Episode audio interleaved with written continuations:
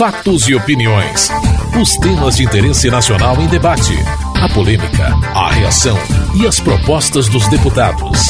Apresentação: Antônio Carlos Silva.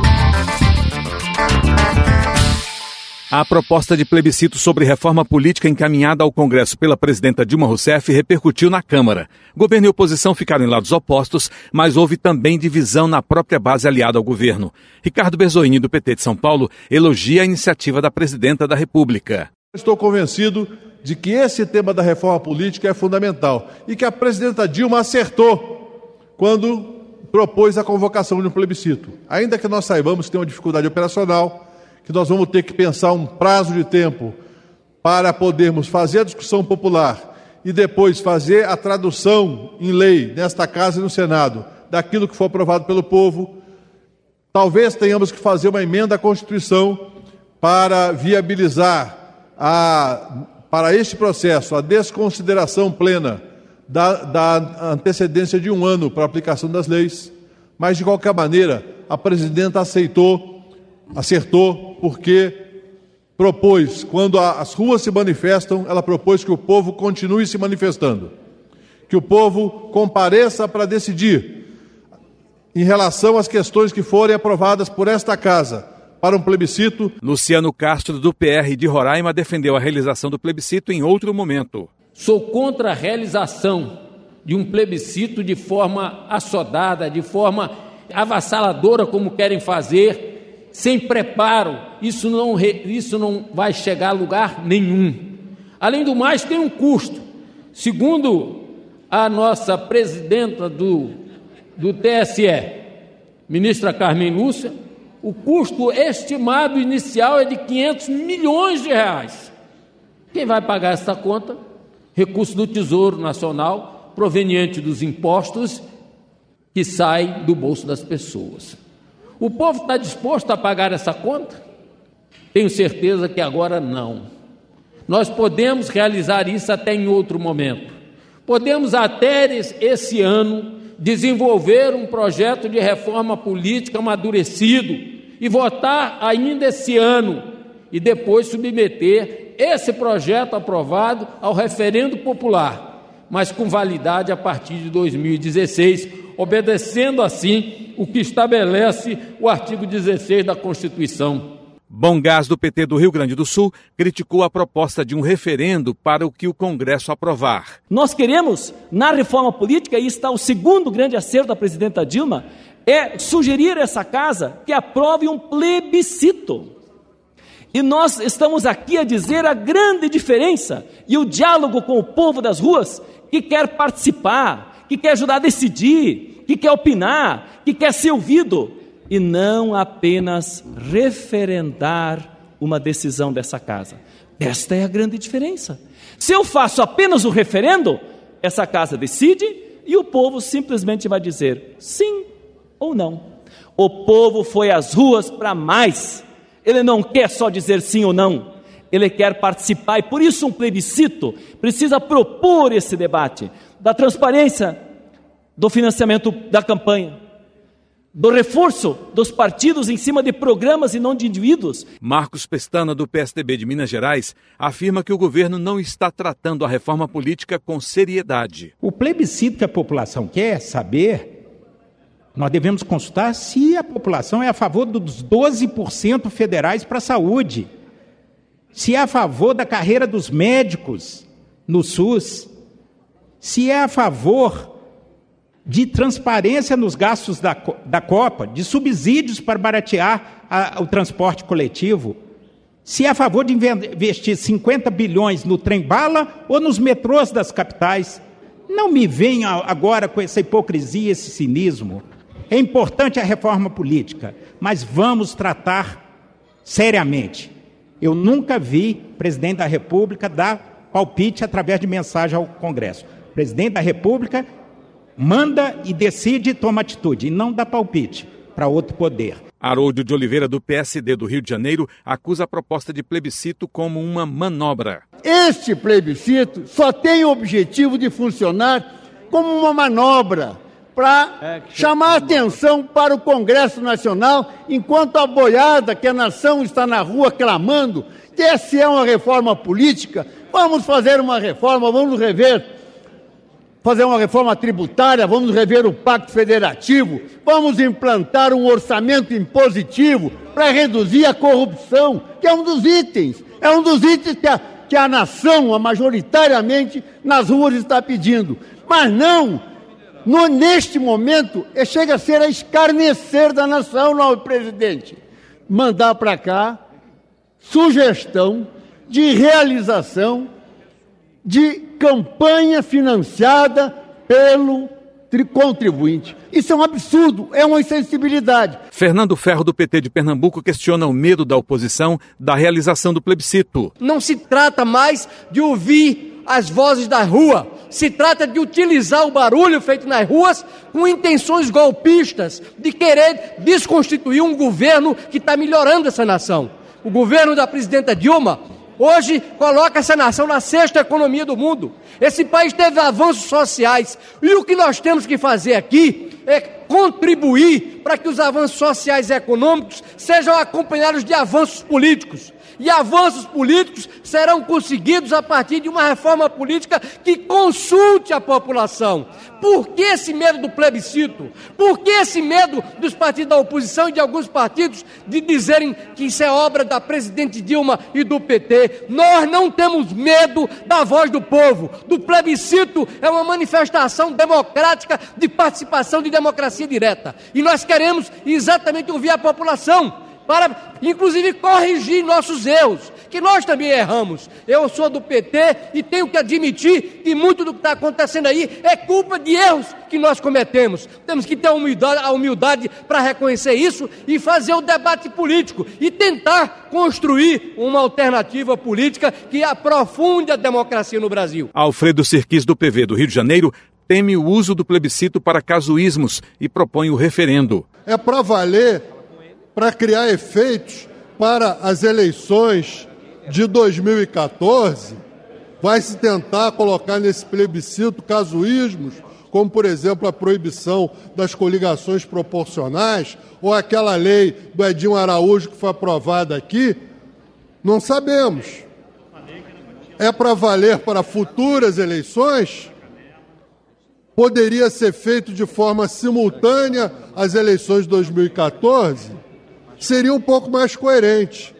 No entanto, me parece mais coerente que a bola volte para o Congresso, que nós aqui de fato trabalhemos numa reforma política séria, e eu venho propondo a instituição do voto distrital misto plurinominal, penso que é a melhor solução, gostaria de continuar discutindo isso, e que depois, a posteriori, uma vez elaborado um texto, uma vez aprovado um texto aqui no Congresso, a posteriori seja submetido ao referendo popular. Me parece mais coerente do que esse plebiscito, em relação ao qual me assalta a suspeita de que ele é feito para canalizar a energia das ruas e que age nesse momento político como uma espécie de diversionismo da energia popular expressa nas ruas. Na próxima semana, deputados instalam comissão especial para analisar o plebiscito proposto pelo governo e apresentar resultados em até 90 dias. Você está ouvindo Fatos e Opiniões. A discussão sobre o fim da multa de 10% do FGTS paga pelo empregador em caso de demissão sem justa causa começou na terça-feira com a votação da urgência para outro projeto, o que não acaba com a multa e destina os recursos para o programa Minha Casa Minha Vida. Oposição e governo marcaram posição. Para o líder do Democratas, Ronaldo Caiado, a multa sobre o FGTS é aumento da carga tributária. Nós temos que atender as necessidades da população não é demagogicamente querer dizer que vai criar aqui com lei ordinária aquilo que a sociedade sabe muito bem, que é aumento da carga tributária, que esse plenário tem compromisso em não extorquir mais a população brasileira, que trabalha 145 dias por ano só para pagar impostos dessa nação. É momento de nós dizermos não a essa urgência e dizemos em alto e bom som que essa casa aqui não vai, de maneira alguma, convalidar essa esperteza que agride o regimento, que é inconstitucional, de querer vir com a falácia de que uma multa será aplicada para apoiar minha casa, minha vida. O líder do governo, Arlindo Quinalha, rebateu as acusações de que os recursos da multa do FGTS não iriam para o programa Minha Casa Minha Vida. Quem que é mais vulnerável na sociedade brasileira? É o empresário ou aquela camada de baixa renda que é a menor escala dentre aqueles que obtêm financiamento para casa própria. É disto que se trata. Portanto, o nosso compromisso com este projeto que foi apresentado é que eu ouvi algumas argumentações tipo: o dinheiro vai ser usado no superávit primário. Foi exatamente com esse tipo de argumentação e que também o orçamento não era realizado para o Minha Casa Minha Vida que se criou essa proposta de se criar um fundo. Portanto, não há como, é um fundo que será acompanhado por todos aqueles que tiverem interesse, a começar da Câmara dos Deputados. Portanto, não procede o argumento de que esse dinheiro não será destinado para financiar, para subsidiar a compra de casa por aqueles mais pobres. O líder do PSD, Eduardo Ciarra, defendeu o fim do que considera mais um imposto. Não seria hoje, com todo o clamor popular com relação aos impostos exagerados que ao longo de tantos e tantos anos foram sendo implementados no país, não seria hoje que nós iríamos deixar de um, imposto que já cumpriu a sua finalidade, ele ser recriado para atender uma finalidade que é nobre, porém não deve e não foi criada para utilizar esse recurso. O Minha Casa Minha Vida, quando foi criado, e ele tem fontes específicas de recurso, não contava com esse dinheiro. E não é hoje que nós vamos dar aqui no Congresso Nacional essa possibilidade de recriar um imposto que já cumpriu a sua finalidade. O líder do PP, Arthur Lira, justifica a iniciativa do seu partido. Existia uma dificuldade de comprovação na reunião de líderes para onde ia o dinheiro da multa do FGTS. E nesta reunião ficou acertado que o nosso partido daria contribuição destinando 100% desta multa para a subvenção do subsídio, do financiamento da categoria mais baixa do Minha Casa Minha Vida, que necessitasse de financiamento porque quem não queria a manutenção dizia que esse projeto só estava fazendo superávit primário. Eu não defendo superávit primário. O projeto é bem claro no seu artigo quando ele remete para o Minha Casa Minha Vida. E o projeto é mais claro ainda quando requer da Caixa Econômica Federal a prestação de contas de três em três meses, no primeiro dia do mês subsequente, de todas as operações de financiamento para aquele mutuário, pessoa física da parcela mais baixa da pirâmide do financiamento da Minha Casa Minha Vida. Esta é a destinação desse recurso. Domingo Sávio, do PSDB de Minas Gerais, é contra a multa de 10%, que, segundo avalia, já cumpriu sua função. Se nós já estamos diante da eminência de extinguir os 10%, porque ele já cumpriu a sua missão, já recompôs a conta do Fundo de Garantia, agora dizer que vai destinar os 10% para Minha Casa e Minha Vida, é transformar o que era provisório em definitivo, sob a forma de imposto.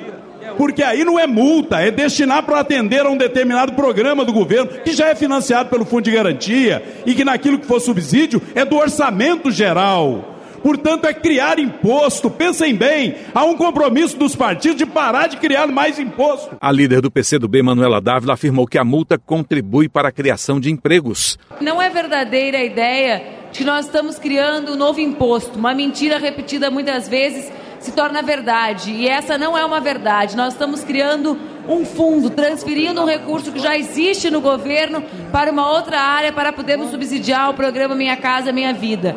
Ah, o outro fato é que nós estamos também, presidente, fazendo, para falar a verdade, nós estamos apenas trabalhando com as demissões imotivadas. Nós não estamos punindo os empresários que investem no nosso país. Nós estamos trabalhando com aqueles que demitem trabalhadores sem justa causa, sem motivação. Nós estamos defendendo o emprego num país que tem alta rotatividade no mundo do trabalho. A urgência para o projeto destinando os recursos da multa do FGTS para o programa Minha Casa Minha Vida foi rejeitada. Mas a polêmica continuou no dia seguinte, na votação do projeto de lei complementar que acaba com a multa rescisória de 10% do FGTS paga pelo empregador em caso de demissão sem justa causa. Guilherme Campos, do PSD de São Paulo, pediu o fim da multa para desonerar empresas. Nós temos certeza que, uma vez aprovado esse projeto, estaremos desonerando todas as empresas do Brasil, micro, pequena, micro, pequenas, médias e grandes empresas serão desoneradas de uma maneira equânime, isonômica, todas com o mesmo direito, sem escolher setor ou atividade.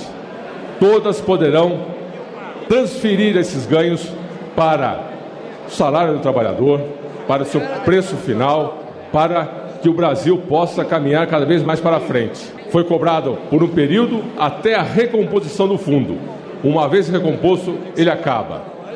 E se estivesse fazendo tanta falta assim para o programa Minha Casa Minha Vida, nós não estaríamos passando, como dizem os dados do CIAF, de um orçamento inicial de 13 bilhões uma execução de 10 bilhões. Dinheiro tem, o que não tem é execução do projeto. Não precisa inventar mais uma fonte de financiamento, uma, uma fonte de financiamento onerando a relação de trabalho entre quem paga e quem recebe, o intermediário no meio que é o governo. O líder do governo, Alindo Quinalha, afirmou que a proposta estimula a economia. Ao se propor, através do projeto de lei elaborado pela bancada do PP com apoio do governo, para que estes valores caminhem para um fundo e este fundo vai subsidiar aquela parcela da população que ganha de três a seis salários mínimos para poder adquirir casa própria. Nós estaremos estimulando a economia mais uma vez. Porque todos os setores que fornecem para a construção, nós vamos estar gerando emprego para aqueles que vão construir nós vamos estar gerando também a possibilidade da venda de eletrodomésticos, móveis, etc. Portanto, não é uma proposta para eternizar a injustiça, ao contrário, é uma proposta para diminuir as injustiças. Para o líder do PDT, André Figueiredo, o fim da multa não vai prejudicar o programa Minha Casa Minha Vida.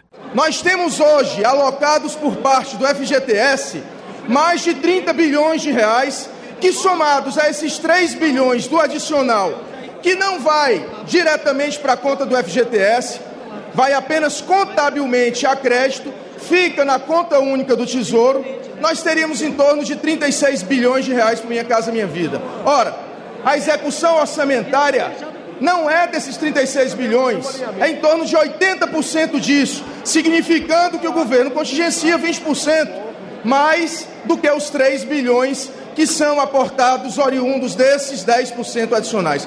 Portanto, o projeto Minha Casa Minha Vida não vai sofrer em absolutamente nada com esses 10% que serão hoje extintos nessa casa. Até porque, senhoras e senhores deputados, todos os projetos que têm subvenção econômica, que é justamente o público de mais baixa renda, a execução orçamentária até o mês de maio, infelizmente em 2013, foi zero. O líder do PT, José Guimarães, afirmou que o fim da multa também prejudica outros programas do governo. Não é hora de retirar, sabe por quê? Porque se for retirado, vai sim ter impacto no programa Minha Casa e Minha Vida. O que é que vai acontecer com esse projeto? Se nós aprovarmos o projeto PLP 200, vai ter a retroatividade.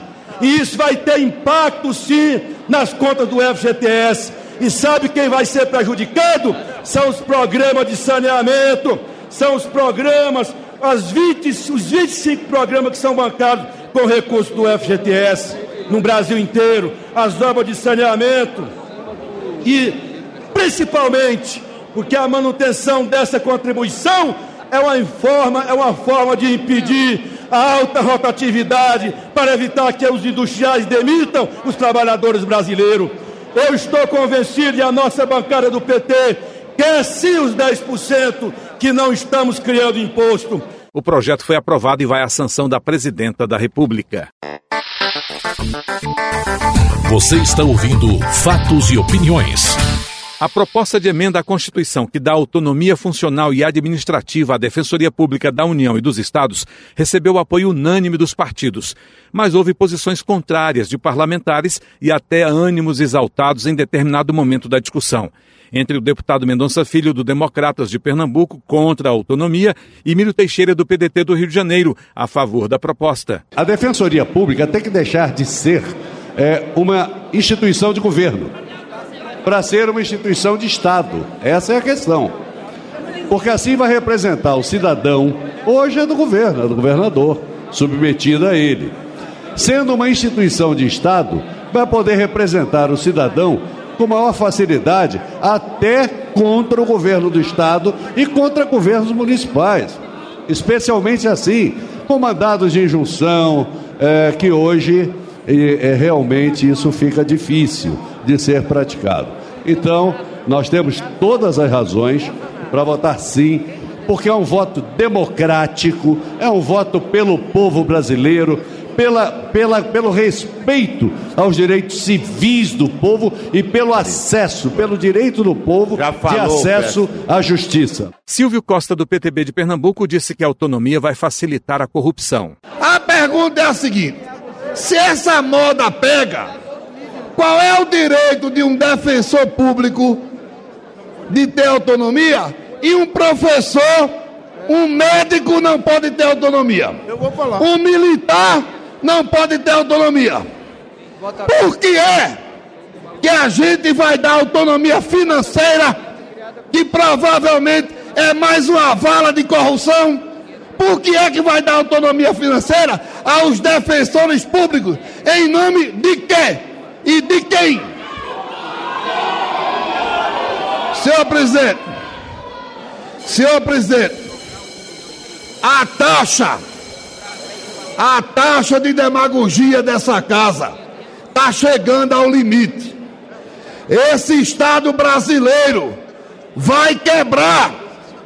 Nós não podemos fazer isso aqui uma espécie de paraíso da irresponsabilidade pública. Para o líder do PPS, Rubens Bueno, a proposta é uma medida econômica e vai facilitar o acesso à justiça aos que mais precisam. A Defensoria Pública da União, ela atua junto à Justiça Federal, à Justiça Trabalhista, à Justiça Eleitoral, à Justiça Militar e a todos os órgãos do governo federal. Quem é que precisa de apoio neste momento importante como defensor público? Exatamente quem mais precisa. São os que não têm justiça. Hoje a União gasta 142 bilhões de reais contratando advogados nativos. É o dobro, é o dobro do necessário para a contratação. Nós estamos aqui para dizer, até por medida de economia, vamos fazer com que a Defensoria Pública da União não, não só possa ter os membros necessários para concluir e trabalhar aquilo que deve ser trabalhado em defesa de quem mais precisa, mas também por medida econômica. A proposta foi aprovada em primeiro turno e necessita de nova votação antes de ir ao Senado.